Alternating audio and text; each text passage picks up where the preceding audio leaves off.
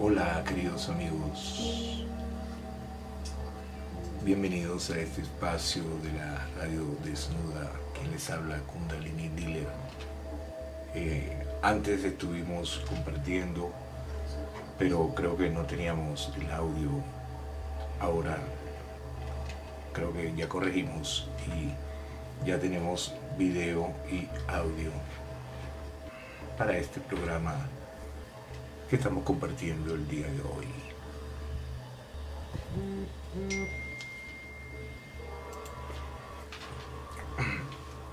Hoy estaremos hablando, estaremos compartiendo. Hola, queridos amigos. Bienvenidos a este espacio. Estaremos compartiendo sobre eh, la homosexualidad, la transexualidad y los genitales como símbolo de inteligencia. Estuvimos hablando en los podcasts pasados, en los programas pasados, sobre los ciclos de desarrollo del ser humano en la autosexualidad y en la homosexualidad, los dos primeros ciclos de reconocimiento de la sexualidad para el ser humano y también la autoespiritualidad y la homoespiritualidad. Eh, también estuvimos hablando sobre el cruce de energías heterosexuales en las conexiones homosexuales, hablando de los principios de funcionamiento del ser humano eh, en la, eh, como energía masculina y energía femenina eh, todas las conexiones que puede hacerse a través del de contacto con eh, personas del mismo sexo, de alguna otra forma energéticamente se convierten en heterosexuales, porque siempre se necesita la polaridad femenina y la polaridad masculina para poder expresarse y poder hacer algún tipo de conexión.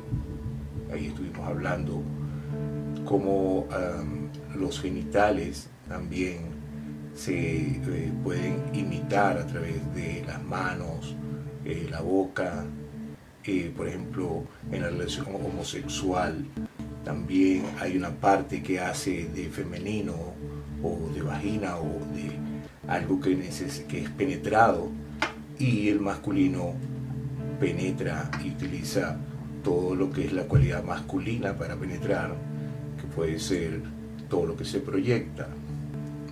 Y así pues vemos como que las relaciones homosexuales, sean dos mujeres o sean dos hombres, siempre el intercambio de cualidad, de las cualidades masculina y femenina energéticamente va a estar presente.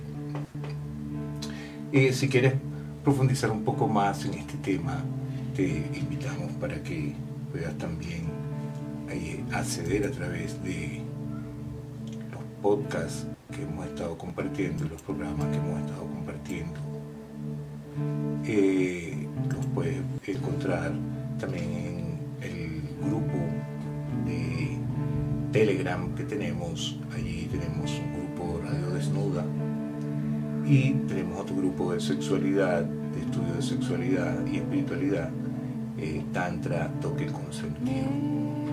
También te invito para que vayas a nuestra página web allí está siempre, estamos conectados 24 horas con música de, eh, meditación, música de medicina, música, eh, mantras y cantos devocionales eh, y diferentes programas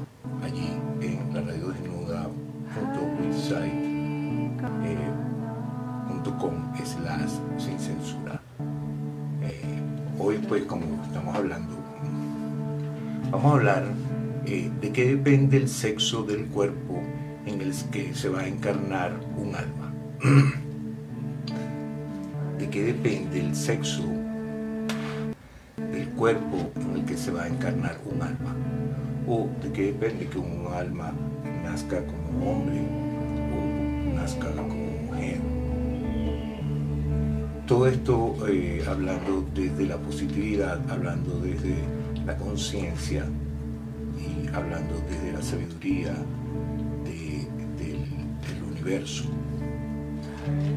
Y hablando siempre bajo los principios de la sexualidad tántrica, taoísta y la sexualidad holística. Entonces eh, depende eh, en eh, qué cuerpo va a tomar un alma, de qué depende, depende del principio que le toca desarrollar a esa alma que viene a experimentar. De acuerdo al principio que esa alma necesita para complementarse, entonces si esa alma necesita desarrollar su aspecto masculino, entonces le tocará encarnarse en un cuerpo con pene, que representa la polaridad masculina. si el alma necesita repasar y llevar a un nivel más alto su principio femenino, se encarna en un cuerpo como una vagina o como mujer. Si un alma lleva ya varias vidas desarrollando un principio, si lleva ya varias vidas, por ejemplo, encarnándose en cuerpos del mismo sexo, puede correr el peligro de llegar a la conclusión errónea de que ese principio de funcionamiento o sea, ese cuerpo, ese sexo es mejor o superior que el otro. Por ejemplo, un alma que lleva ya tres o cuatro vidas encarnándose en cuerpos de mujer, ha desarrollado muchísimo el aspecto femenino de su ser, de su alma, y domina a la perfección este principio de funcionamiento y por eso se siente fantásticamente bien en el rol de una mujer.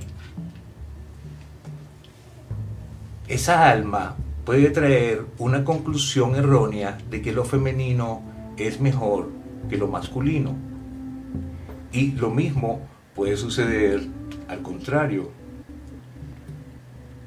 A causa de muchas vidas desarrollando el principio masculino, un alma puede llegar a la conclusión que ese principio masculino o ser hombre es mejor que ser mujer o que ese principio femenino.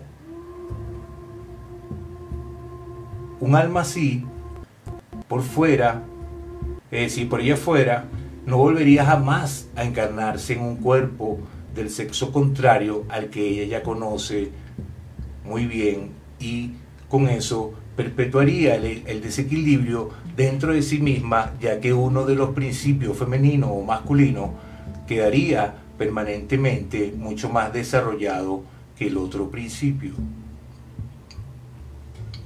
Esto es como si una persona fuera a hacer ejercicio, fuera al gimnasio y trabajara durante meses con un solo brazo, desarrollando los músculos y la fuerza solamente de ese brazo del brazo derecho o del brazo izquierdo y olvidándose por completo del otro y además sacando la conclusión errónea de que ese brazo es mejor que el otro brazo. Y por eso está ahí el Supremo Ser, el Atma, la voluntad divina, para guiar a esa alma que está confundida eh, en ese polaridad, pensando que alguna de esas dos polaridades es mejor que la otra polaridad. Eso lo vemos mucho, por ejemplo, en las religiones eh, orientales como la religión musulmán o la religión hinduista, donde eh, hay una idea que nacer como mujer es un nacimiento este, digamos, inauspicioso y que para alcanzar estados eh, eh, espirituales eh, solamente se puede lograr a través del cuerpo de un hombre. Y así muchas de estas culturas siguen apegados a la energía masculina o al cuerpo de un hombre, pensando que es superior el cuerpo de un hombre, porque en esas religiones hay una idea de que para alcanzar el nirvana o alcanzar el mundo espiritual, solamente un alma puede lograrlo a través del nacimiento del cuerpo de un hombre.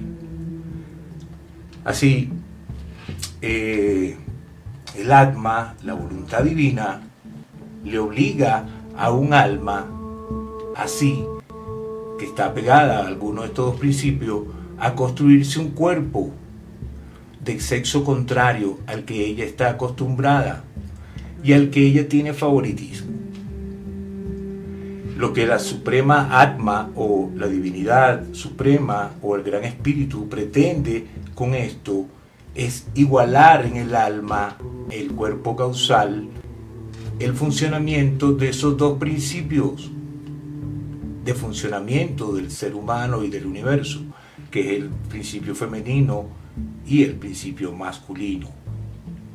Cuando un alma así, eh, eh, ese cuerpo causal, con un convencimiento erróneo de que un sexo o un principio de funcionamiento masculino o femenino es mejor, empieza a descender a los dos primeros cuerpos que forma el cuerpo mental y el cuerpo astral y estarán formados según ese convencimiento erróneo que ella tiene.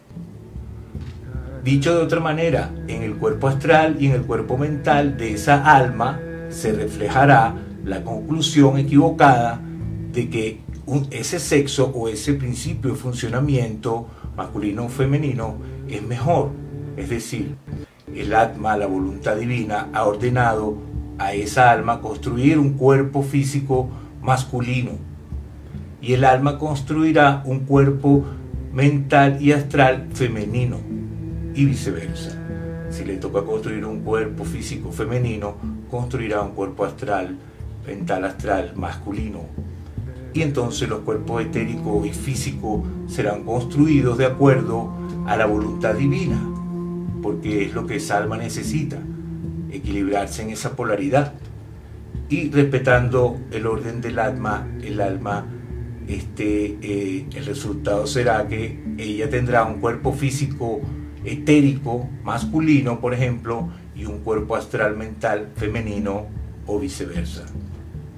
Entonces, dependiendo de ese tamaño de la brecha entre las parejas de cuerpo físico etérico y astral mental, ¿verdad? La persona puede ser transexual o homosexual o travesti o de acuerdo al, eh, la necesidad del cambio o de la conexión con ese principio, ¿verdad? El cual él viene negando. Entonces, si la brecha de separación hacia ese principio de no aceptar ese principio, si la brecha es enorme, habrá entonces no aceptación del cuerpo físico por parte de esa alma.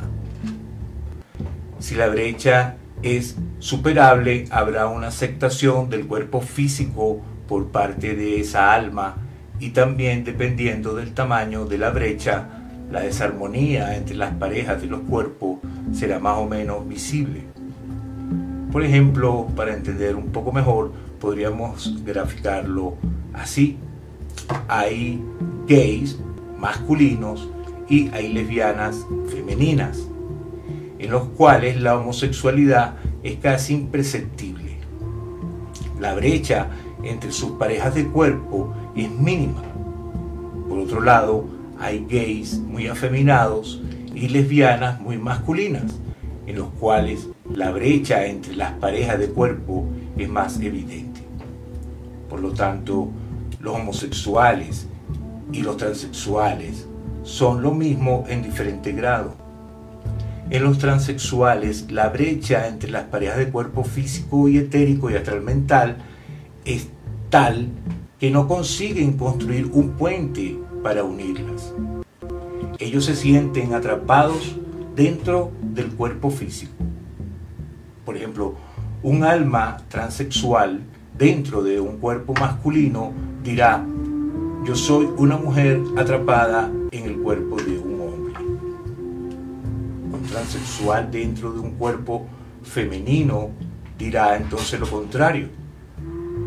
Un alma, realmente un alma como tal, un espíritu, no tiene sexo. Así que nadie de nosotros realmente es hombre o mujer.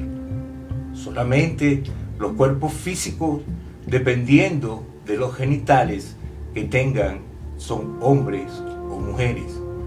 Pero nosotros no. Quien está experimentando el cuerpo no tiene genitales. Por lo tanto, nadie puede ser realmente un hombre o una mujer atrapado o atrapada en un cuerpo que no le pertenece. Porque más allá del cuerpo físico no existen los genitales, no existe el sexo. Entonces, ¿de dónde viene ese convencimiento de yo soy una mujer o un hombre atrapado o atrapada? Viene de muchas vidas pasadas en las que se ha desarrollado en exceso solo un principio del alma, un principio masculino o un principio masculino, dejando de lado al principio contrario y complementario. Por eso hay muchos más transexuales atrapados en cuerpos de hombres que en cuerpos de mujer, igual que hay muchos gays que lesbianas. El motivo de eso es que el desarrollo del principio masculino es mucho más desagradable y penoso que el desarrollo del principio femenino. Porque ya estuvimos hablando en, los podcasts pasados, en los programas pasados, que el principio femenino consiste en buscar el placer y evitar lo desagradable. Trabajar en lo femenino, en la cualidad femenina, es mucho más placentero, ya que precisamente en eso consiste el principio femenino, en el placer. El principio masculino consiste en desarrollar la mente a través del trabajo y la disciplina, aprendiendo a resistirse a lo femenino, que es astral. Desarrollar entonces el principio masculino significa dolor y sufrimiento. Es, entonces es lógico que haya mucho más almas que se resistan a desarrollar ese principio en realidad se están resistiendo al dolor y al sufrimiento. Y es mucho más fácil y bonito dejarse llevar por el placer. Aunque este sea el caso más frecuente, también hay almas que han pasado varias vidas desarrollando el principio masculino, adquiriendo inteligencia y se niegan a abandonarla. Desarrollar el principio masculino en realidad significa desarrollar la mente adquiriendo inteligencia. El principio masculino es la inteligencia y el femenino astral es la ignorancia. Las almas que después de varias vidas de sufrimiento desarrollando la mente, adquiriendo inteligencia, se niegan a volver a ser tontas. Esas almas se dicen a sí mismas algo así como, después de todo lo que he pasado para llegar hasta aquí, ahora voy a tener que volver a dejarme llevar por otros, o rendirme, entregarme, que es principio femenino. Y entonces se niegan a esa experiencia de entrega. Los padres, por ejemplo, hay padres que tienen hijos transexuales, siempre desde el amor y dando ejemplo, les tendrían que enseñar a sus hijos que ellos no son niños ni niñas. Hay que enseñarles que da igual qué genitales tenemos, ya que todos somos mujeres y hombres y femeninos y masculinos a la vez. Dependiendo de lo grande que sea el niño o la niña, se le podría decir algo así como, mamá tiene vagina, pero eso no significa que mamá sea una mujer. Mamá se puede enfadar y gritar igual que papá. Y cuando mamá se enfada y grita, mamá es un hombre. La agresividad es el principio masculino, pero lo más importante de todo es que los padres den el ejemplo, porque de nada sirve decirle a, a los niños que los genitales no significan nada y que el cuerpo físico no tiene ninguna importancia si luego los padres no les enseñan con su ejemplo que eso es realmente así. Si a los niños se les dice los genitales no tienen ninguna importancia, en primer lugar, habrá que enseñarles qué son los genitales para que sepan de qué se les está hablando. Si nuestras palabras y nuestros actos se contradicen, los niños no son tontos y se darán cuenta de que les estamos mintiendo. Si le decimos que esas cositas que ellos tienen o que tiene la gente entre las piernas no tienen ninguna importancia, los niños se preguntarán, y entonces si no tienen importancia, ¿por qué esconden esas cositas? ¿Por qué se avergüenzan de ellas? No podemos avergonzarnos de algo que no tiene importancia. Si algo no tiene importancia, ni nos enteramos de que está ahí. Nos avergonzamos solamente de cosas que consideramos importantes.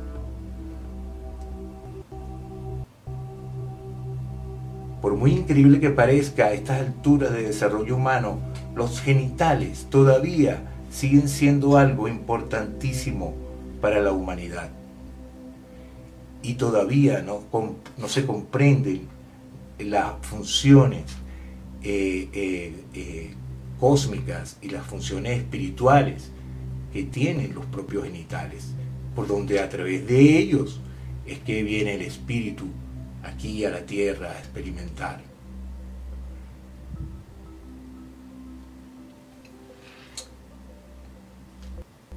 Gracias por estar acá en este programa. Eh, vamos a seguir hablando sobre estos temas eh, en este eh, página y en este programa de Radio Desnuda para todos quien me habla por acá, Kundalini Dealer, deseándole un feliz instante, feliz momento. Gracias por compartir. Acá les dejo con un poco de música para, el trance meditativo.